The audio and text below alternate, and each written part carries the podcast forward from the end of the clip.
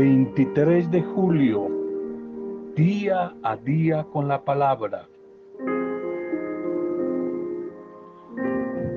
Libera a través de la oración, a través del encuentro diario personal con la palabra. Libera el espíritu para que puedas volar más alto. Libera el espíritu por los espacios en busca de la luz que ilumina el mundo, un mundo lleno de oscuridades. En las alturas de ese encuentro, de esa comunión espiritual, vas a hallar la luz. En las alturas vas a encontrar la paz. En las alturas del encuentro personal con ese Dios de la vida, vas a encontrar la música del cielo. Esa música que fortalece y suaviza los dolores y conforta los corazones. Anímate, ve, sube a las alturas, a la montaña de encuentro con el buen Dios a través de la oración y allí suelta tu alma y libera tu mente de los impedimentos de la materia que te esclavizan, de la materia que te tientan, que te oprimen. Sube a la montaña del encuentro diario espiritual con el Dios del amor a través de la oración y eleva tu mente, eleva tus corazones a las regiones de la belleza infinita, ante lo cual, ante ese encuentro, esa materia no va a seguir siendo como una tiniebla densa y opaca que oculta la visión. Anímate a liberar hoy tu corazón de todo lo que te esclaviza. Una bienvenida, un saludo y una bendición a cada una de las vidas, a tu familia, a las diferentes comunidades y grupos y a todos los que le llega el mensaje del Dios de la vida, del amor, a través de este audio. Un saludo para cada uno de ustedes, como todos los días nuestra intercesión por sus dificultades, por las diferentes adversidades que tal vez estén atravesando por estos días. Oramos contigo, oramos por ti, todos nos hacemos una fuerte cadena de solidaridad, de humanidad, de esperanza desde la oración nuestra acción de gracias por todos los que hoy están de cumpleaños o celebrando algún tipo de aniversario. Unido a las familias, a los amigos, damos gracias por sus vidas, oramos y pedimos bendición y bendiciones para cada uno de ustedes, cumpleañeros y cumpleañeras, que lo mejor, lo mejor de la bondad de nuestro buen Dios les sorprenda y les acompañe a lo largo de este día. Primer mensaje para este día. El noble y las deudas, el noble y las deudas. Salmo 103, 3, 4. Salmo 103, 3, 4. El Señor perdona tus pecados y sana todas tus dolencias y enfermedades. Él, el buen Señor, rescata tu vida del sepulcro y te cubre de amor y de compasión. Promesa tan bella la del salmista, la del orante aquí del salmo. El noble y las deudas. Se cuenta que al llegar a una ciudad, cierto noble que andaba viajando mandó fijar el siguiente anuncio. Pagaré todas las deudas de cualquiera que venga a verme mañana entre las ocho y las 12 de la mañana, entre las 8 y las 12 ya del mediodía. Dieron las 11 de aquel día sin que nadie hubiera acudido. Poco tiempo después fue llegando un pobre hombre con mucha timidez, con algo de vergüenza, y le dijo, Señor, es cierto que usted ha prometido pagar las deudas de cualquier persona que venga a verle. Sí, efectivamente, así es, contestó este noble. ¿Cuánto debe usted? El hombre dijo cuánto era su deuda. Y este noble caballero extendió un cheque por valor de la cantidad que debía le mandó que se sentase hasta que dieran las doce. Media hora más tarde llegó otro y fue tratado de la misma manera. Y al dar las doce, el noble despachó a los dos. Y al salir a la calle, se hallaron con muchos dispuestos a burlarse de ellos por haber sido tan crédulos y haberse dejado engañar según ellos creían. Pero grande fue su sorpresa al ver los cheques que tenían en la mano. Entonces ahí sí corrieron muchos a la puerta de la casa de este noble, pero ya era demasiado tarde. Ya era demasiado tarde, ya había pasado la hora y la puerta estaba cerrada. Y tuvieron que con mucho dolor, tristeza, con su necesidad, volverse por no haber creído. Esta es una ilustración de las condiciones para obtener la misericordia, el perdón de pecados, que es un don gratuito de Dios, es gracia, gratis, gratis. Pero hay un tiempo específico durante el cual se haya abierta la puerta de la gracia. No siempre será así. Llegará un tiempo cuando será demasiado tarde para poder alcanzar la salvación de Dios. El único tiempo que podemos considerar como oportuno, como nuestro, es el de ahora, ya, ya, ahora, el hoy. Mañana es demasiado tarde. La exhortación bíblica es, si hoy, hoy oyes su voz, no endurezcan sus corazones. Carta a los Hebreos 3.15. 3.15. Si hoy oyes su voz, no endurezcan sus corazones. ¿Por qué será que le cuesta tanto a la mujer y al hombre creer?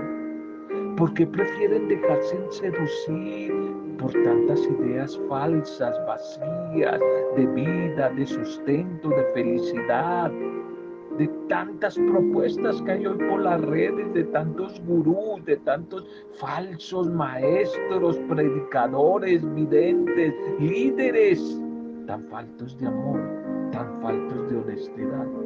Pero la gente, es más, y muchos llamados creyentes, que se llamaban creyentes, caen ahí en ese grupo.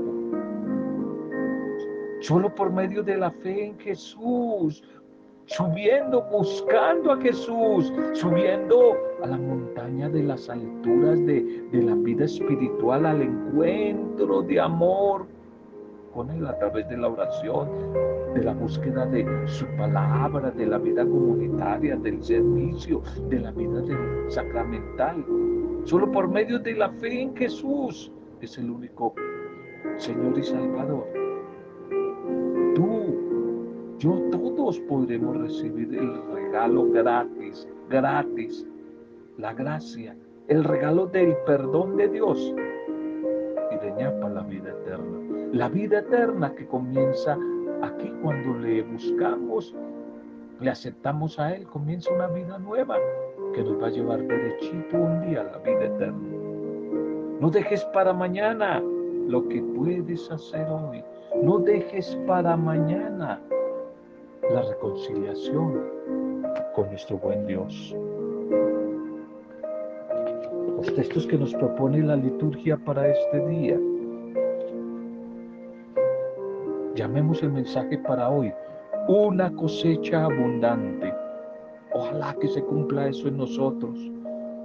Una cosecha abundante, pero recordemos que la cosecha siempre es el resultado de lo que se siembra es el resultado de lo que hemos sembrado.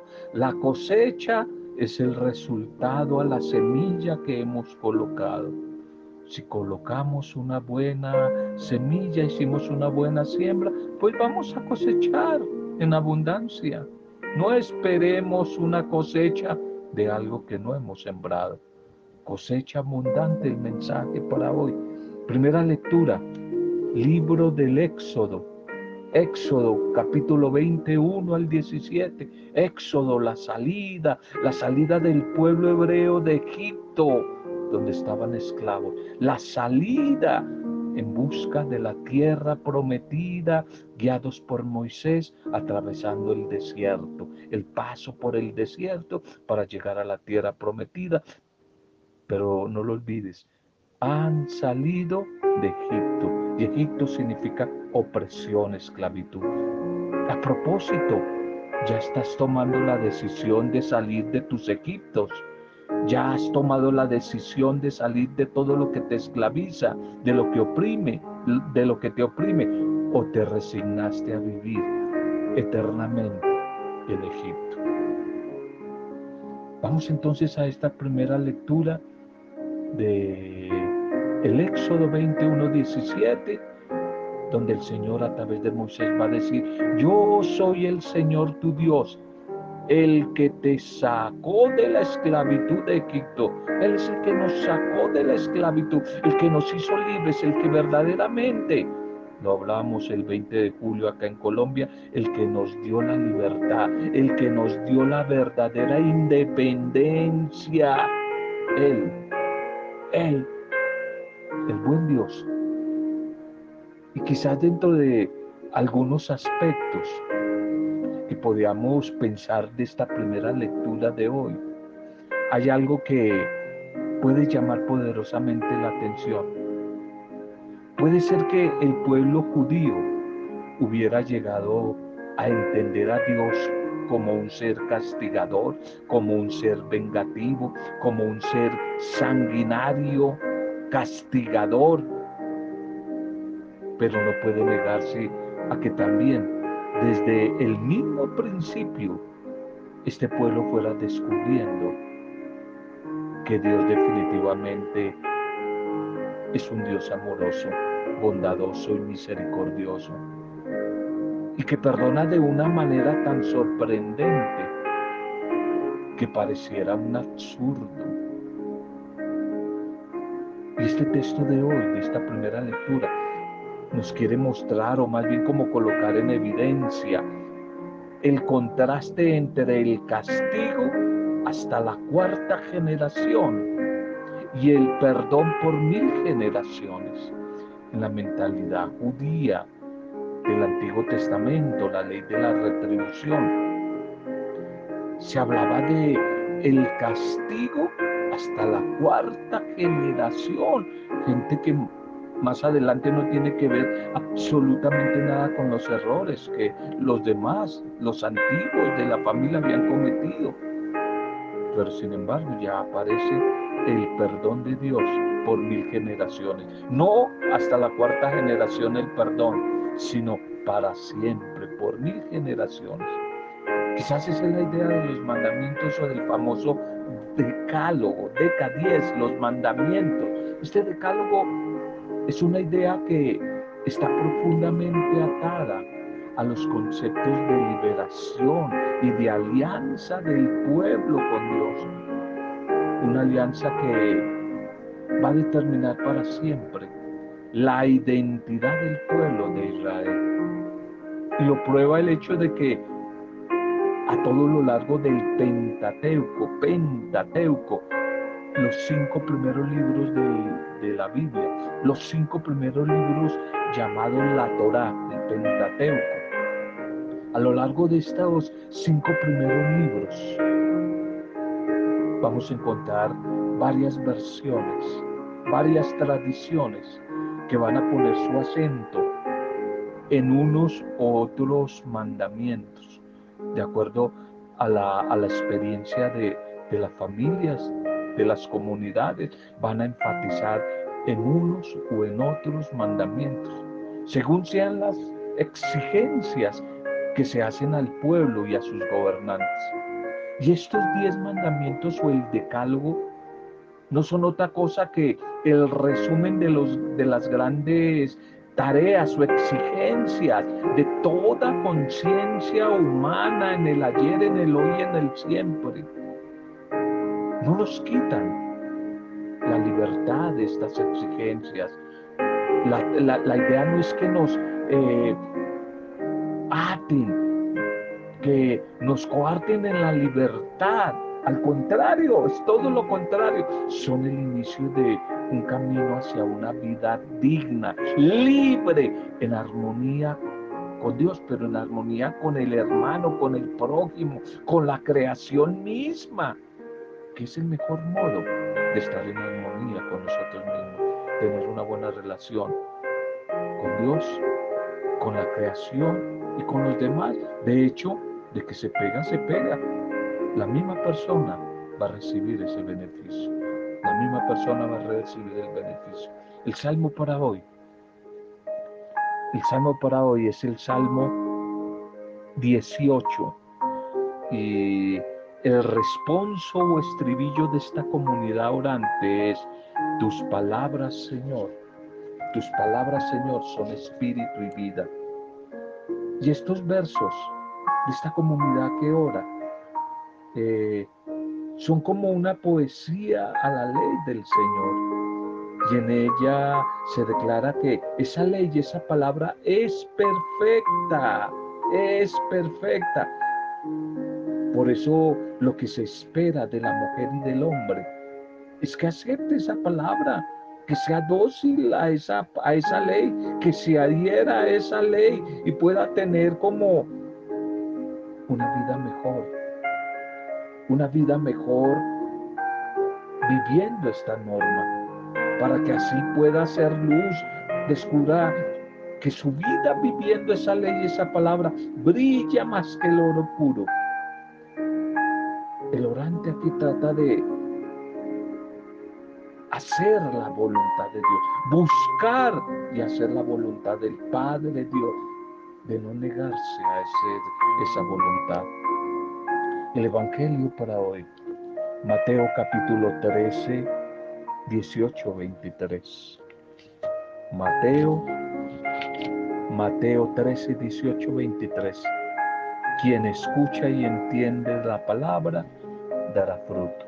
Dará fruto. No olvides el título del mensaje.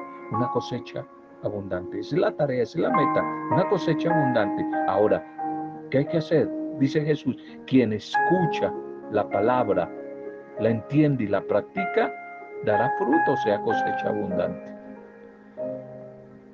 Tal vez al detenernos un poco detenidamente en el relato del Evangelio de hoy, es posible descubrir que el sembrador es un hombre descuidado,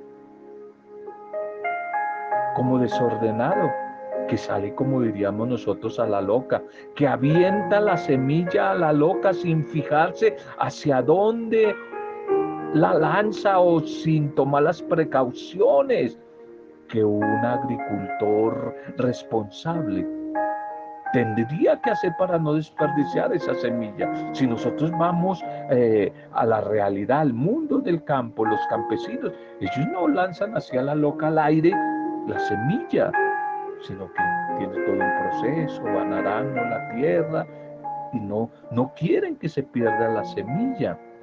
Y aquí el sembrador avienta, avienta al aire la semilla y pareciera que se va a desperdiciar. Y esa es la clave de la lectura que nos ofrece tal vez como un mayor significado al enfrentarnos al pasaje de, este Evangelio de hoy.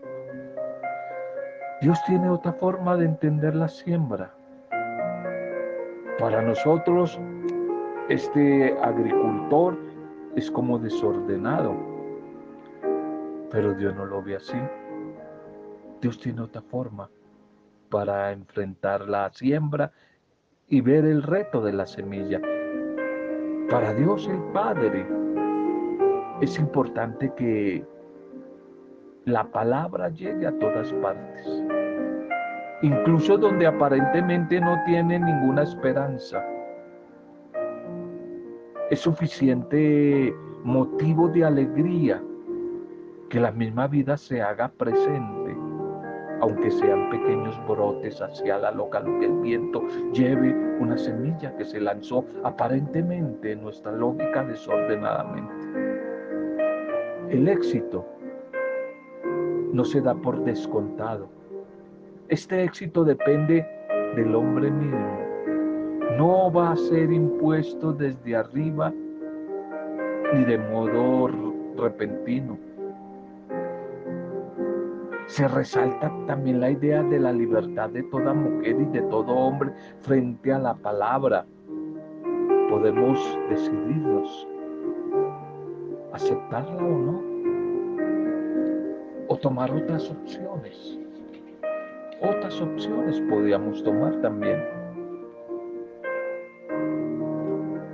Este mensaje de la siembra, el sembrador que iniciábamos ayer, el, tema, el discurso, decíamos, de ya el, el, discurso parabólico sobre las enseñanzas del reino de Dios a través de las parábolas.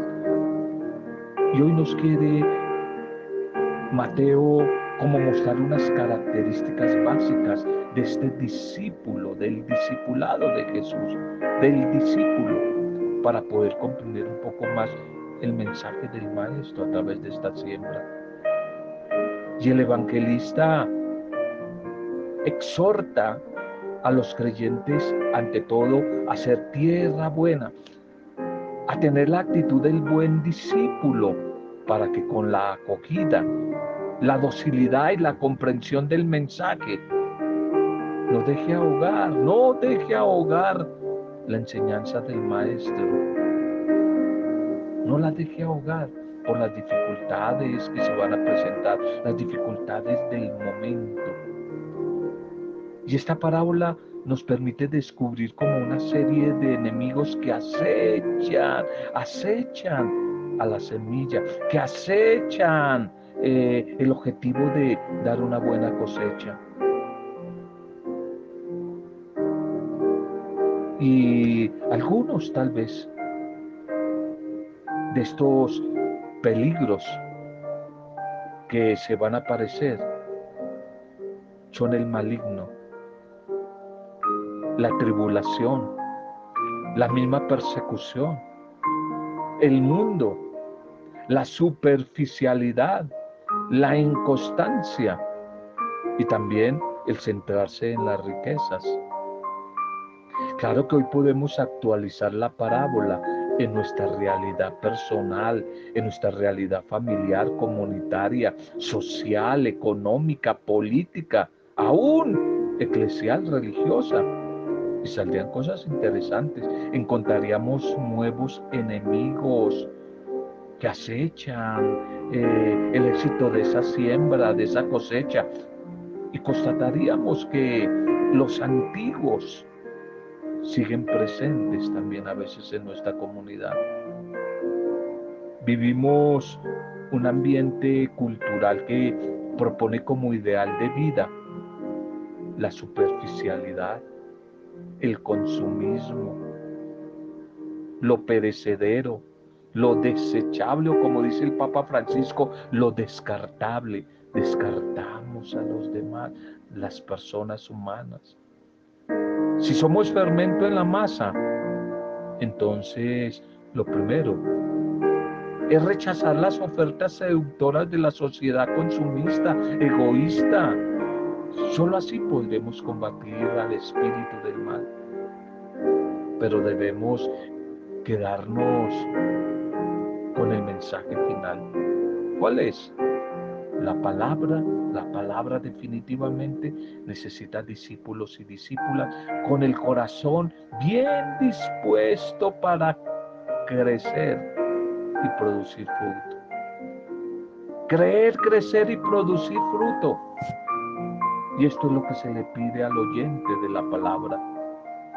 Y es a través de la oración, del encuentro con la palabra, de la vida comunitaria, de la práctica del amor fraterno y solidario. ¿Cómo lograremos producir buenos frutos? Y hacer, no olvides el título del mensaje de hoy, que la vida se convierte en una cosecha abundante. ¿Cómo está tu vida en torno a la siembra? ¿Qué has sembrado? ¿Qué estás sembrando? ¿Qué estás cosechando? ¿Qué quieres cosechar a corto, mediano y largo plazo? ¿Cómo te imaginas que sea el final de año en tu vida? Pues ese final va a estar relacionado con lo que hoy estás sembrando. No esperes que el futuro sea de abundancia, de bendición, si el presente no estás invirtiendo bendición. Lo que sembramos vamos a recoger. Gálatas 6, 6, 7, dice San Pablo. Gálatas 6, 6, 7, dice ahí Pablo. No se engañen, de Dios nadie puede burlarse. Todo lo que el hombre y la mujer siembran, eso van a recoger. Si tú has sembrado dos mil pesos, dos mil pesos vas a recibir.